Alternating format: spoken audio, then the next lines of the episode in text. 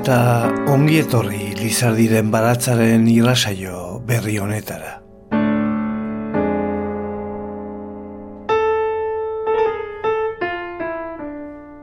Itxasoratzeko zain zegoela, birikamin latz batek jozuen Xabier. Bular guztia hartu zion eta sukara handia eta aulezi latza sortu. Hainbat odol utxaldi egin zioten baina ez zuten askorik arindu. Azaroaren hogeita batean, meza esaten ari zela alditxartu zen. Sukarrak gora egin eta gora galea eta larrimin handia eman zion. Aldizka konortea galtzen du eta aldizka eldarnioa hasten zaio. Azkenik, Francisco Xabierkoa hilda Santzian uarteko etxola pobre batean. Antonio bere adiskide txinatarra lagun bakar duela. Mila bosteun eta berrogeita amabigarren urteko abenduaren iruan zen, egun sentian, berrogeita sei urte zituen.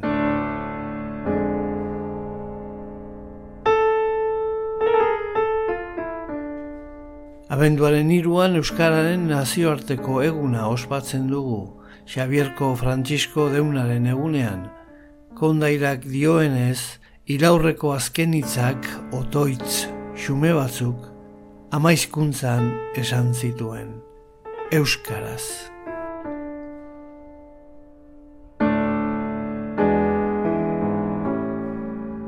Lizardiren baratza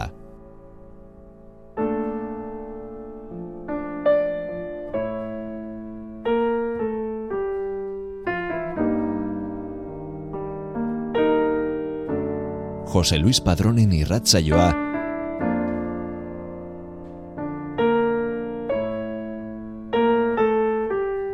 Euskadi irratian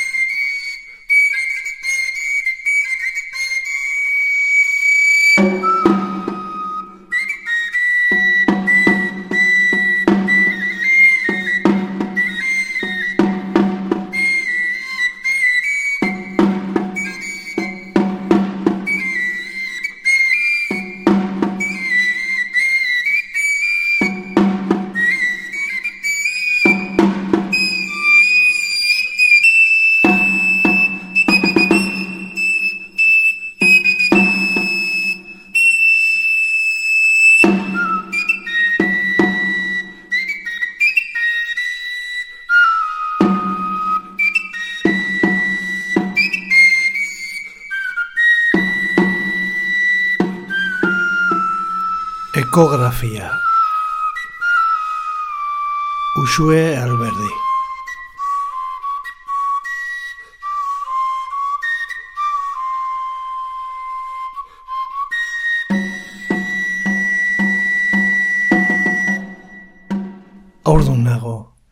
Sabela ez zait puztu oraindik, baina aurdun nago badakit.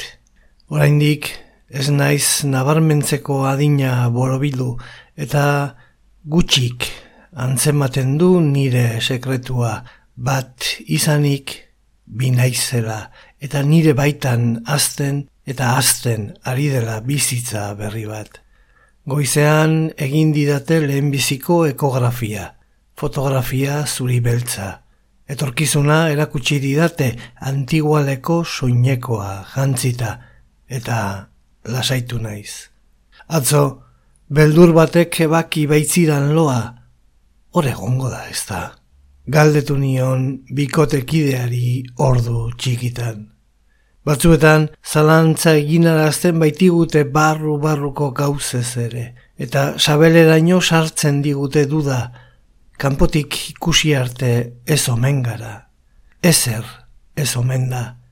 Hemen dago, esan du obstetrak, Beraz, bada, guk. Asperena. Eta erakutsi egin digu, aurkeztu egin digu gure umea. Batzuetan, hala aurkezten digute gure literatura ere. Ekografia egiten diote aditu unibertsalek, batazuriz jantzitako medikuek aldarri egiten dute aldian behin. Ba omen da, eta sari potoloren batekin aurkezten digute gure literatura txoa, eta esaten digute begira, hemen biankatxoak, hemen bibesoak, entzuten bihotz taupadak,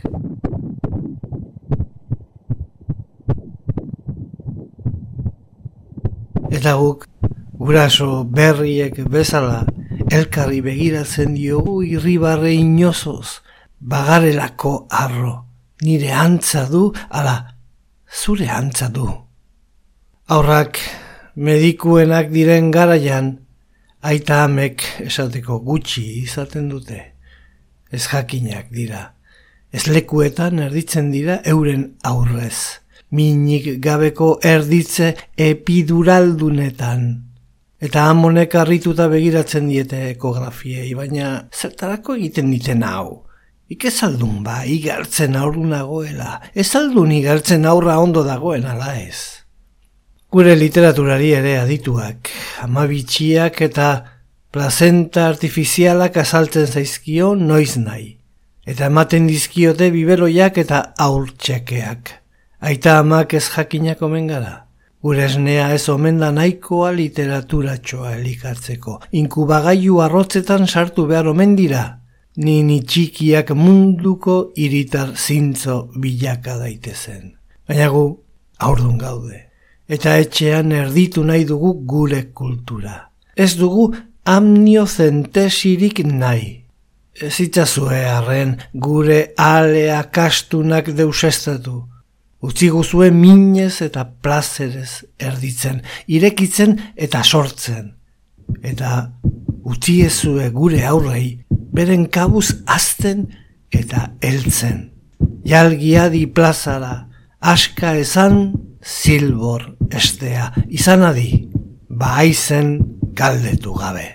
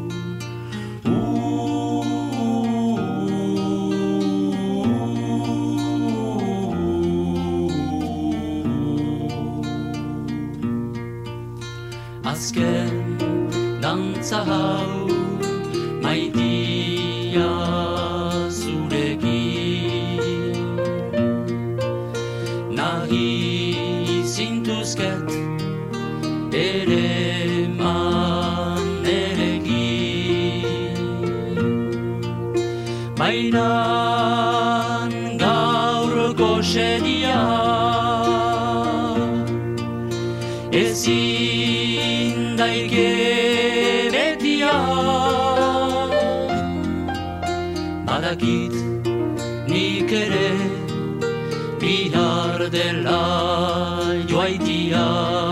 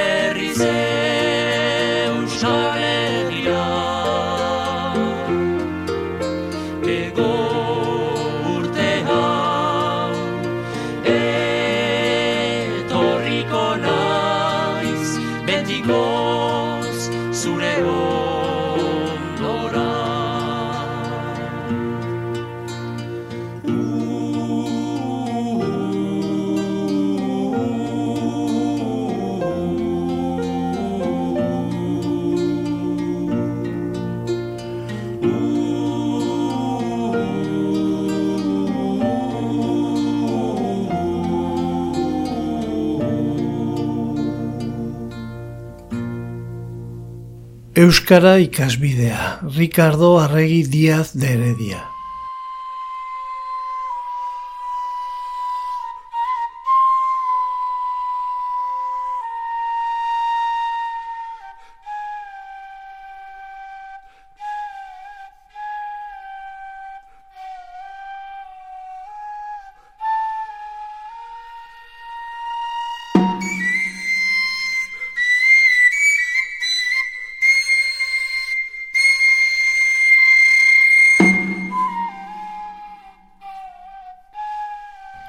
Etxe ondoko plaza zeharkatzerakoan, atzean geratu zinen geldi bat batean, gehiegi gustatzen ez zaidan eskulturari begira, hori zertzen galdera aurpegian. Xabier Munibez, hitz egin izun nik orduan, Hemezortzigarren mendean izan genuen ilustrazio apurrez, euskal antzerkiaz, azkoitiko zalduntxo haietaz, samaniegoz, bergaraz, entziklopediaz eta argiez, eta argiek eskutatzen zuten ilunaz.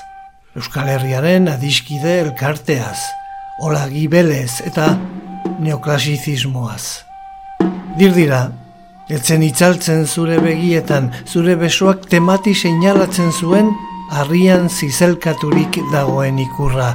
The Three Hands, The Three Hands, errepikatzen zenuen. Azalpen gehiagotan galdu nintzen barrezka lema irakurtzen hasi zinenean. Irfratz, irurak bat, oraingo euskaran, irurak bat idazten dela. Nola ahoskatu behar den zer esan gura duen, baina harri gainean zeunden igota.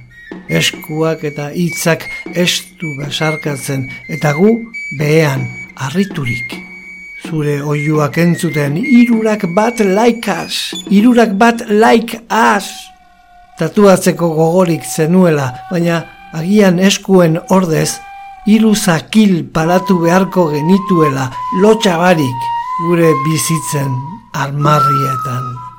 Gero, forever, euskaraz nola esaten den galdetu zenigun, eta hitzak xuxurlatuz, irurak bat betiko.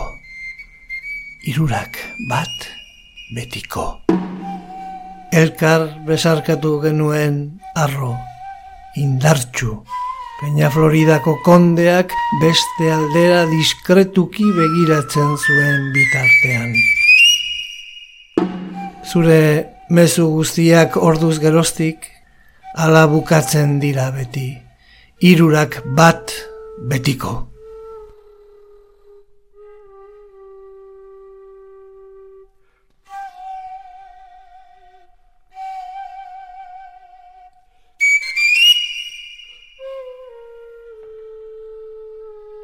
Lizardiren baratza.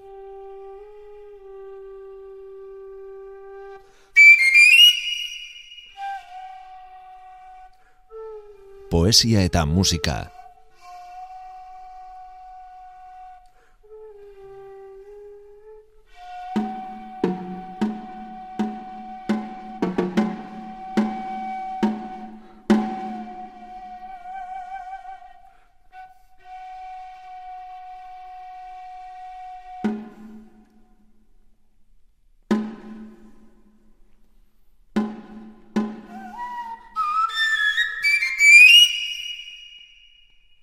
Euskadi Irratia.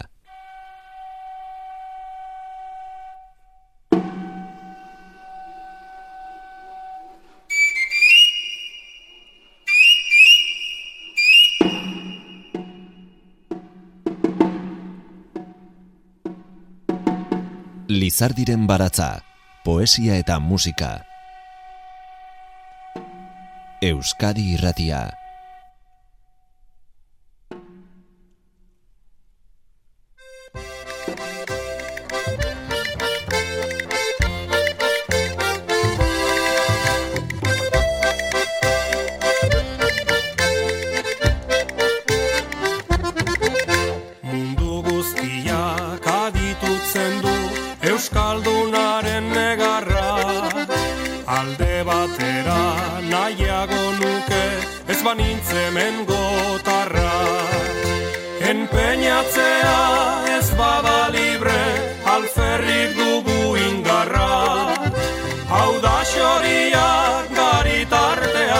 Garitartean goseak egon beharra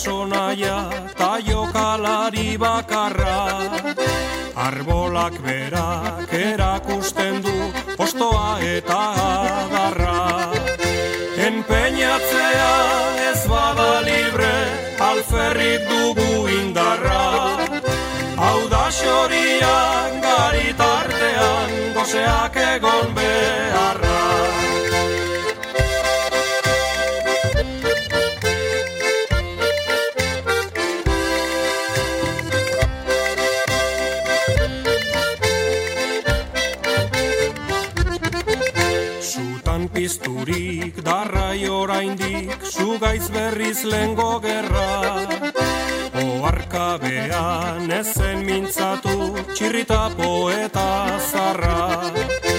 Enpeñatzea ez bada libre Alferrik dugu indarra. Hau da xoriak garitartean Goseak egon beharra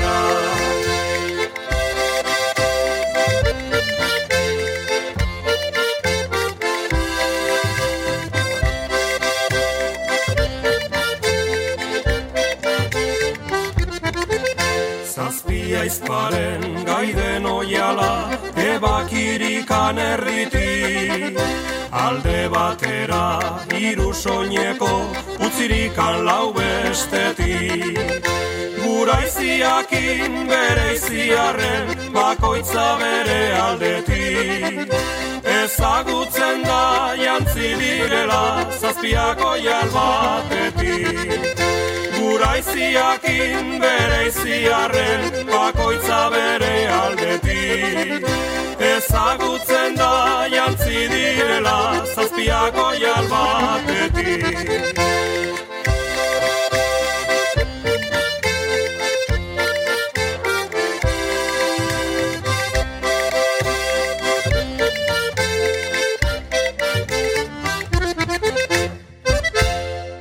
Esker Lizardiren baratza entzuteagatik. Irratsaio guztiak dituzu entzungai EITB naieran atarian. Agurra etxepare institutuari.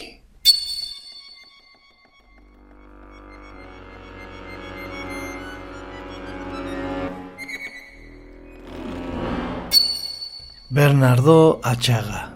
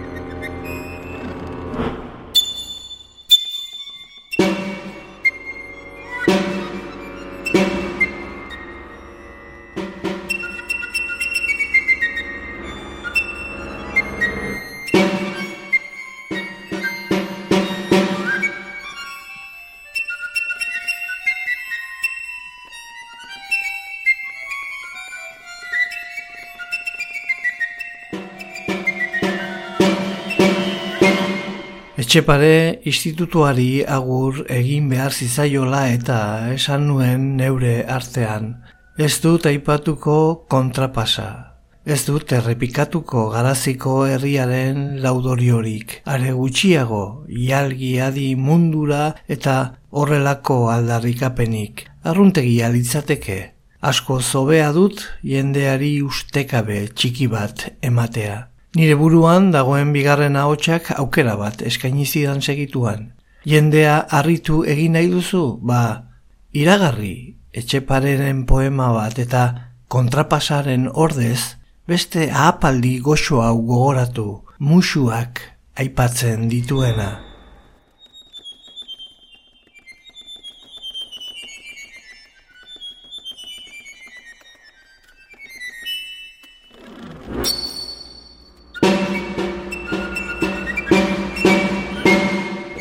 Andrea, jeinkoak drugatzula, orai berdi girade, ni errege balin banintz erregina zinate, pot bat otoi egidazu, etzaizula erabe, nik zugatik dudan penek ura merexi dute.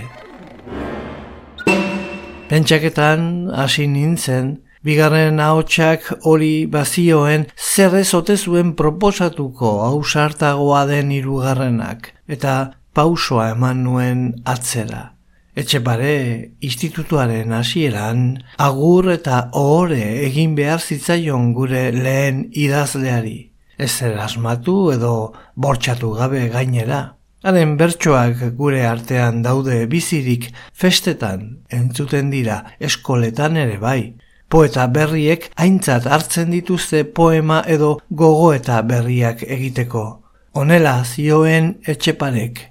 Euskara jalgiadi mundura, lenguajetan ointzan estimatze gutxitan, orai aldiz ik behar duk ohorea orotan. Euskara, abil mundu guzira.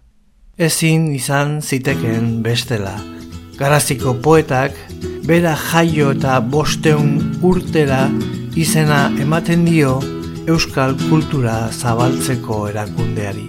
Garaziko herria benedikan dadila Garaziko herria benedikan dadila Euskarari eman dio behar zuen tornuia Euskarari eman dio behar zuen tornuia Euskara, Euskara, jalgia di plazara Euskara, Euskara, jalgia di plazara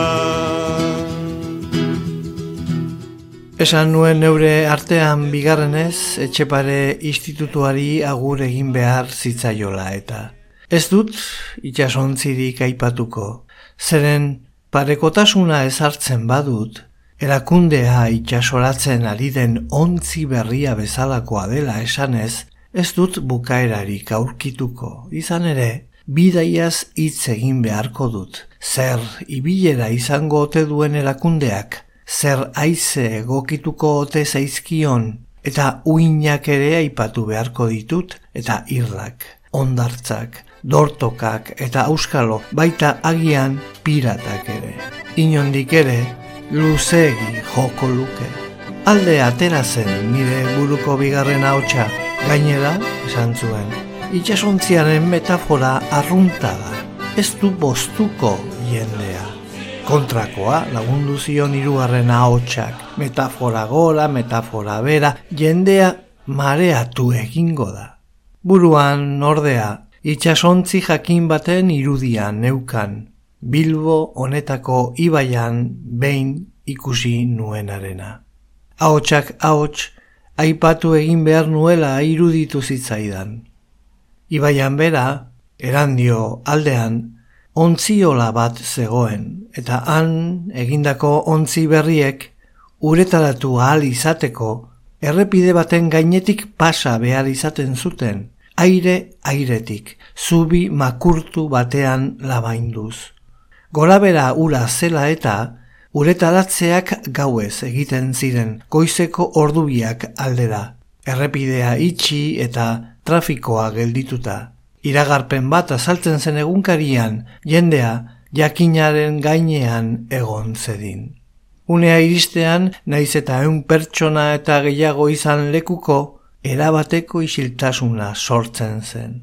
Ontzia zuzen labainduko ote, bat batean soka eta kableen zartakoak entzuten ziren. Gero, fokuek sortutako argi eta itzal nahasketan ontziaren errainua azaltzen zen, mila tonako masa bat eta iduri zuen amildu egingo zela zulo beltzean.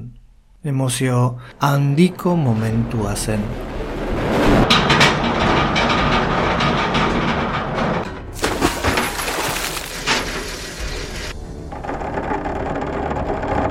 Ontziak ibaiaren uretan sortutako zaplastekoa entzuten zenean, lekuko guztiak txalo batean hasten ziren. Lekukoen artean beti marine loiak egoten ziren, portuko lanetan aritutako enplegatuak, gabarra gidari izandakoak. Haiek erakusten zuten pozik handiena ontzi berria, onik flotatzen ikustean. Zein gauza ederra litzatekeen gaurko egun honetan, etxepare ontzia uretaratzeko tenorean, gure artean egon ahal balira euskal kulturaren alde aritu ziren hainbeste.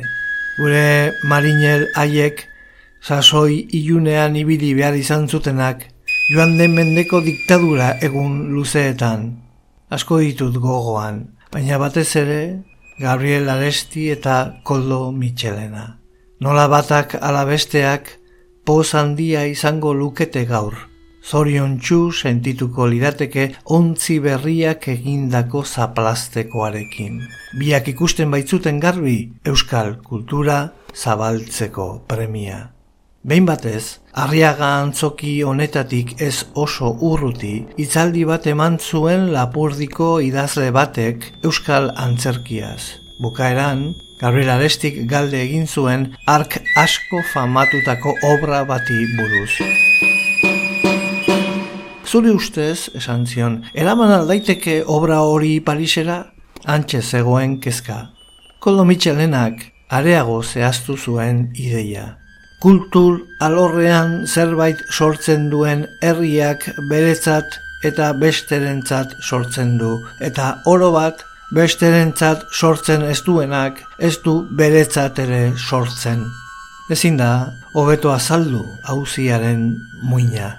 Berriz esan da, postu egingo lirateke biak etxepare institutuaren sorrera honetan, kezkabera duten guztiak bezala. Non ote da orain duela berrogei urte erandioko ontziolan uretaratu zen ontziura. Zenbat bide egin ote du, ez dakigu. Institutuaren zoria zein izango den ere, ez dakigu. Iruditzen zait, erne ibili beharko dutela aizeekin, uinekin, ondartzekin, dortokekin, piratekin eta auskalo beste zer arriskurekin. Zalantzaz betetako aldi batean, koldo mitxelenak, etxepareren aipu bat kokatu zuen bere idazki baten lehen lerrotzat. Euskaldun den orok altxa beza buruia. Kemen horrekin egin zuen aurrera. Kemen horrekin iritsi gara euskal kulturaren aldekoak onaino. Eta kemen berbera dakarte, ezagutzen ditudarako esaten dut, etxepare institutuaren zuzendariek. Jarraituko nuke hildo honetan, baina nire buruko bigarren ahotsak xuxurla egiten dit. Kontuz, Euskara jalgiadi dantzara esateko zorian zaude oso erretorikoa litzateke horrekin bukatzea. Eta hirugarrenak dio, etxeparek badu emazten favore izeneko poema. Agian, aurki dezakezu hor azken puntu egoki bat. Ez ez, esaten diet biei. Kolpetik bukatuko dudala, etxepare institutuari zuzendutako agur hau. Eta bukatu dut. Baina ez. Pentsatzen eh, jarrita kolpetik bukatzea zakarregia litzateke. Beraz, Euskara, jalgi adi mundura.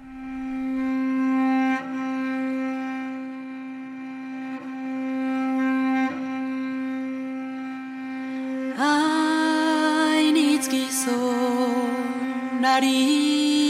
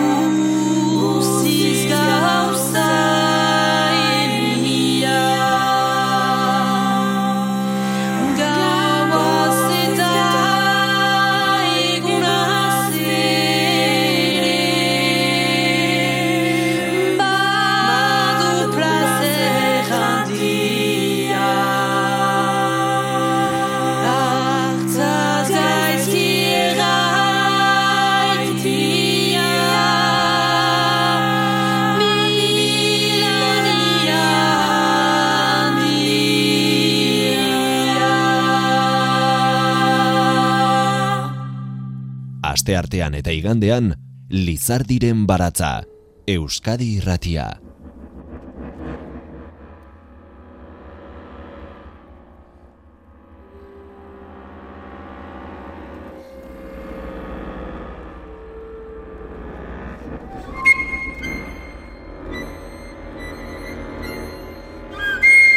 Patinatzaile Euskaldun baten memoriak. Arkaitz Kano. Oarra. Testu hau aktorea patinatzen ari den bitartean irakurtzeko pentsatua dago.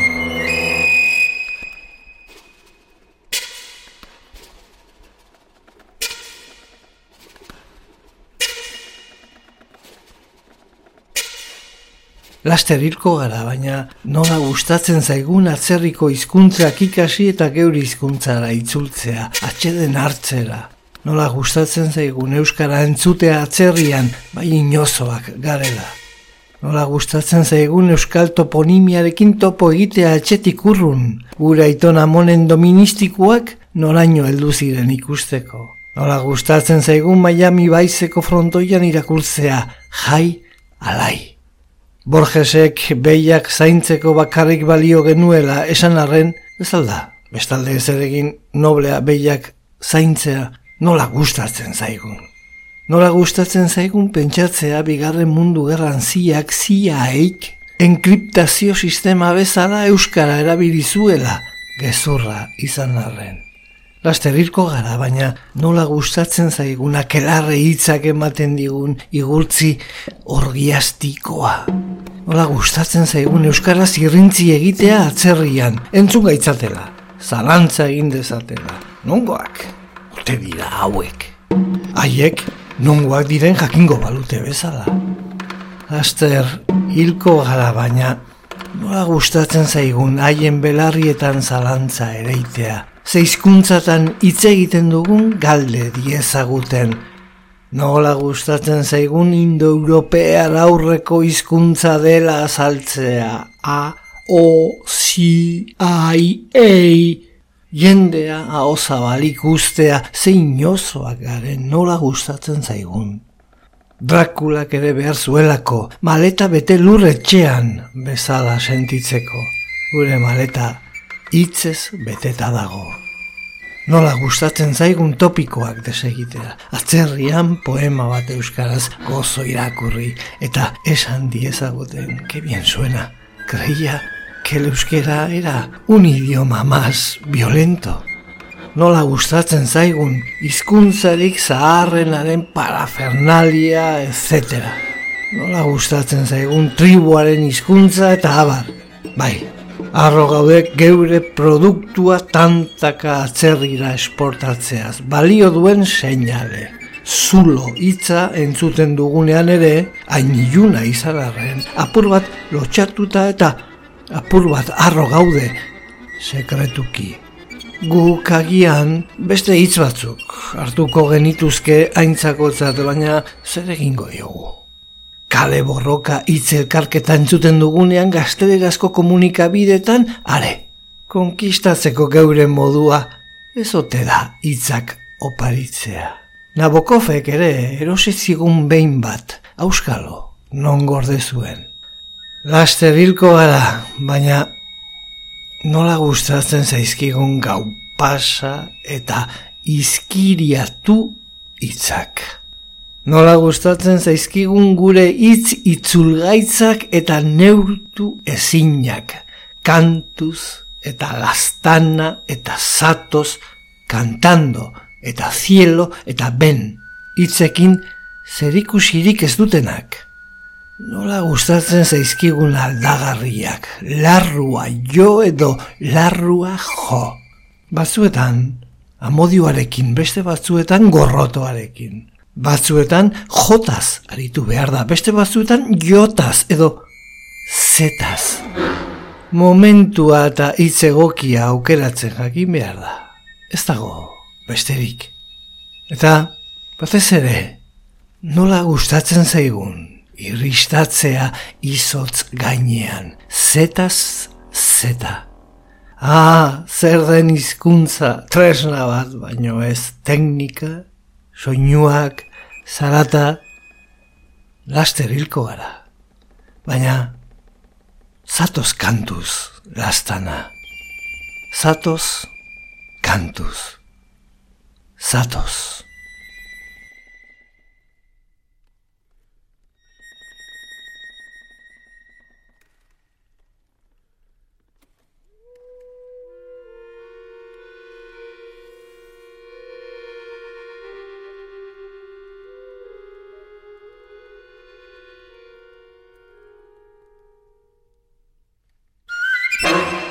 Sortu naiz eta kantuz nahi bizi. Kantu zigortzen ditut nik penak iesi. Kantuz izan dut daño zerbait irabazi. Kantuz gostura ditut guziak iretsi. Kantuz ez dut aberaz hiltzea merezi.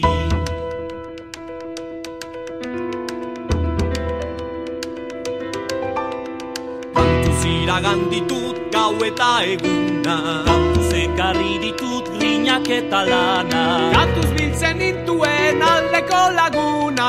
Kantuz eman dauztate obra gabe fama. Kantuz hartuko nabia zeruko jaunona.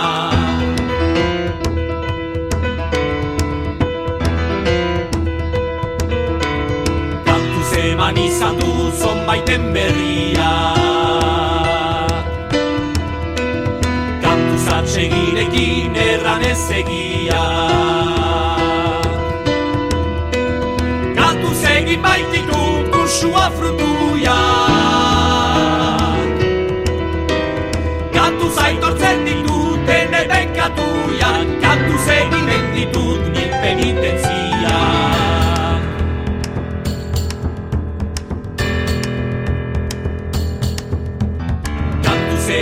geroz munduan sortzia. Kantuz egin behar dut ontxala zilzia Kantuz emaiten badaut jaikoa grazia Kantuz irekiko daut xapiere katia. Kantuz egin dezadan zeruan sartzia.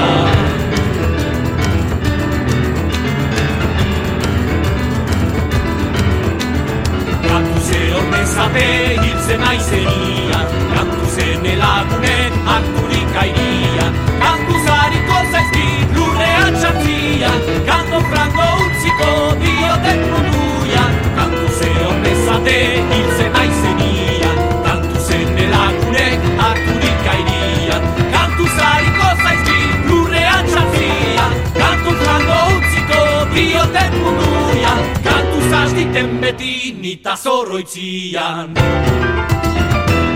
Euskadi irratian, Lizardiren baratza.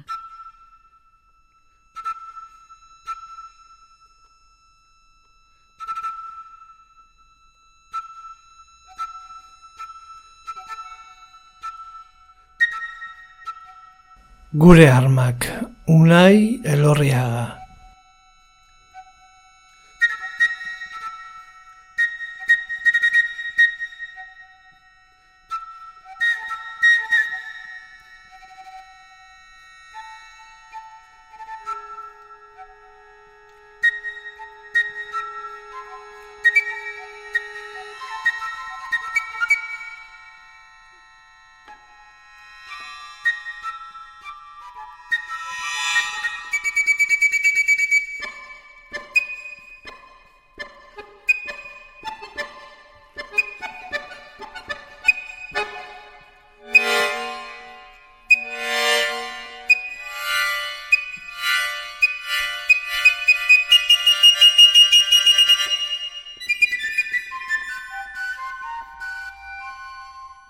Eta une hartan bertan sartu ginen lehenengoz, labe somorro baten tripetan, barkatu. Aire plano baten tripetan, barkatu izan gaitezen serioak. Airbus irureun eta hogei batean. Eta Osforreko unibertsitatera heldu ginen, Euskara eta biok. Haze belarra hangoa gizona. Egingo dugu errukbian, Mr. Wilkinson tentuz plakatu euskara favorez, artrosia badakizu. Eta hitzaldia egin genuen euskarak eta biok hizkuntza modernoen sailean eskerrak. Eta barkatuko didate, euien koseriuk, fonologiak eta zergatik ez, Ferdinand de Xoxurrek berak ere. Baina Osforreko agure haien neurotransmisoreak izerditan hasi ziren Kelvin graduak gora bera. Ez gaude alako itzaldietara ohituta esan zidan Tolkienen antza zeukan katedratiko batek. Gero, esan zidan Harry Potterren sekuentzia batzuk errodatu dira nire bulegoan.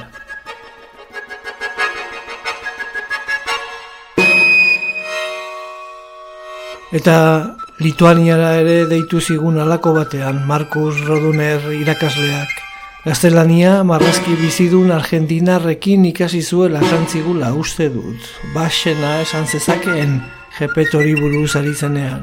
Eta bainugela Baltiko batean ebaki itxura txarreko egin zuen Euskarak, bizar xafla batekin. Eta Vilniusen geratu ziren haren odol tanta batzu. Baina hori ez da metafora zikinkeria baizik.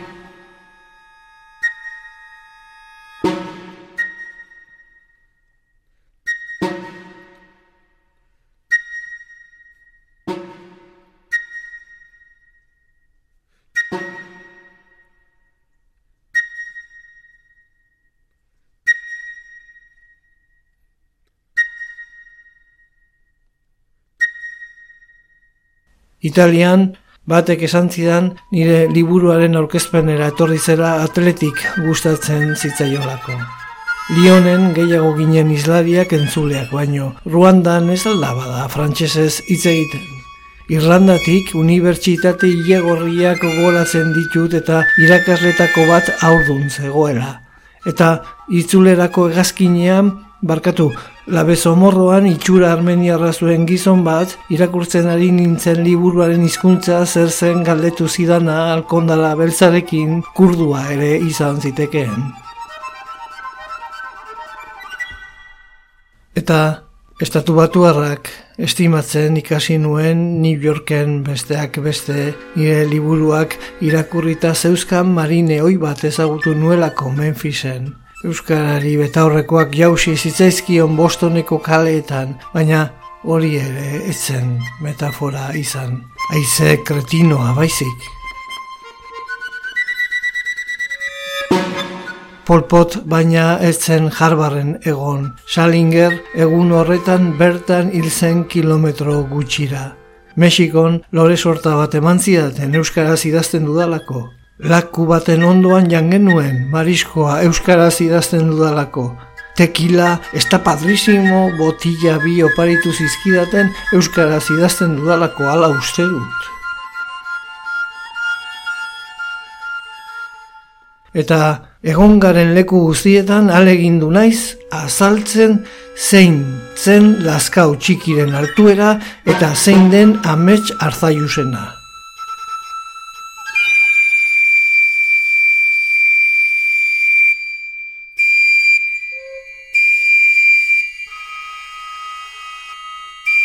Zergatik ez zuen Sherlock Holmesek bere terretxeren erailketa ignominiosoa ikertu, alegin du naiz azaltzen.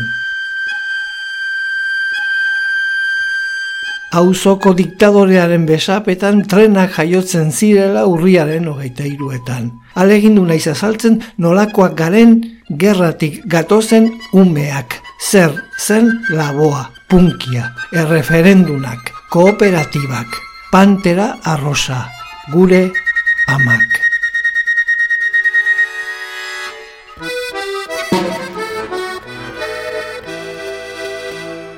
Oroitzen zaitu danean ama Zukaldean egoten zara Maia bostentzat iminita Aulkian eseri eta leiotik begira. Kristala lausotzen duen lurriñak endu gabe. Eta ni badakit zeure begien ondoan nagoela eta ni badakit Zeure begien ondoan nagoela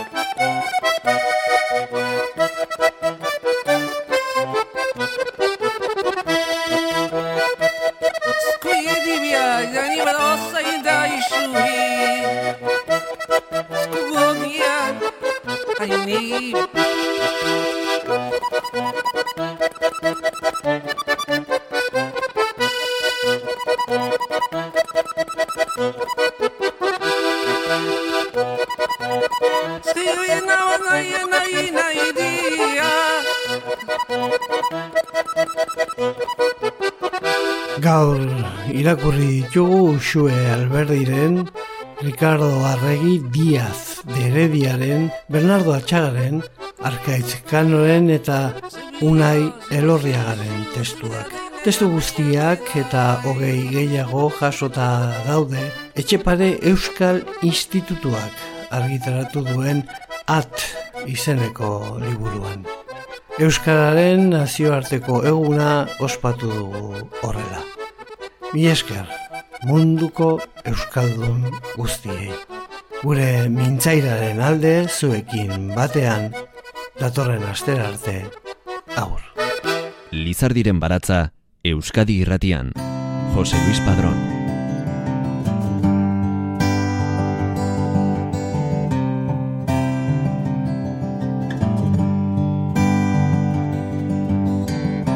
Eguneroko bizitza ikatza bezelako labe xomoruak isurutzen hasi zenean etengabe Otis Redding badiako kaian eserizen aide plano eroriei kantatzeko. Blues band.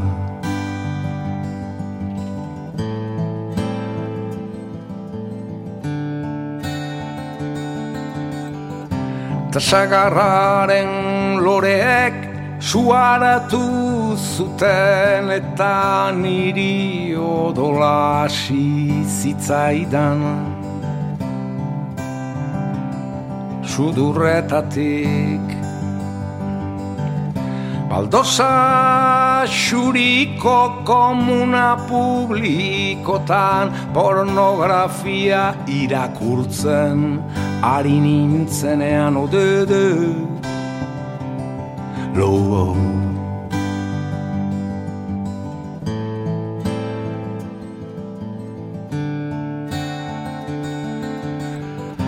Bakardadearen milaka kopia imprimatu ziren neguaren atetan geundelako eta ene osaba batek postale bat izkribatu zidan estop ene urte betetzea zelako stop. Iloba eta bide batez bere seguru etxea konseilatu nahi zidalako inoiz ez da jakiten noiz. Eta ene maitaleak telefonoa jozidan kobre zaporeko maitasunez gauaren erdiana gauaren erdiana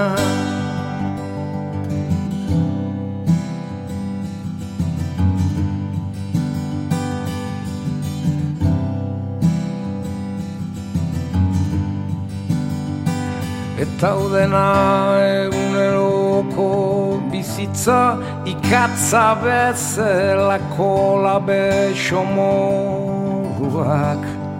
isurutzen hasi zenean etengabe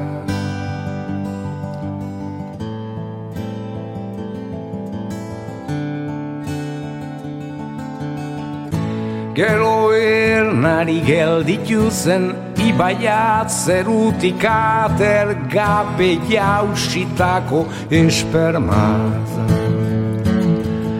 Alkandora, la rosak, loredunak, xuriak, gorri beltzak, multikoloreak errestan eramanez. Eta aste berean, ni puta bat naiz oiuztatu zuen eskontza despeian xampainen. Olibeti batetan bere lehen gutun romantikoa osatu zuen sekretaria lotsatiagan. Eskaleek batz pare trapuzko etxeak jaso zituzten zubipiak mitxeletak babesteko. Katagoriek supermerkatuari eraso zioten e altxabezuak nundain txaurka kafueretian. Negua heldu zen azkenez eta antzerrek ube bat egin zuten zeruana. Dispensariotan antitristezi pildorak banatu zituzten ugari. Egitoko zazpi zurriteren edizio ugaldu eta korregitua usmatuz. Zorionak garramoka saltzeari ekin zioten tronoa ingeru eta keruinek. Virtute kardinalek igotze desnaturala eman zuten erromako boltsanak. Mila liburu erregalatu zituzten bankuek ora eta bereziki laborale mapean. Baina alperrik zen berandu da biltza eta ez dute ezer lortuko nezkeo. Palazioak lurrera doaz kartzeletako ormoak pizzatu egin dira. Eta gu libro gabiltza kaletan dirantezko galtza laranjaz jantzirik. Libro, libro.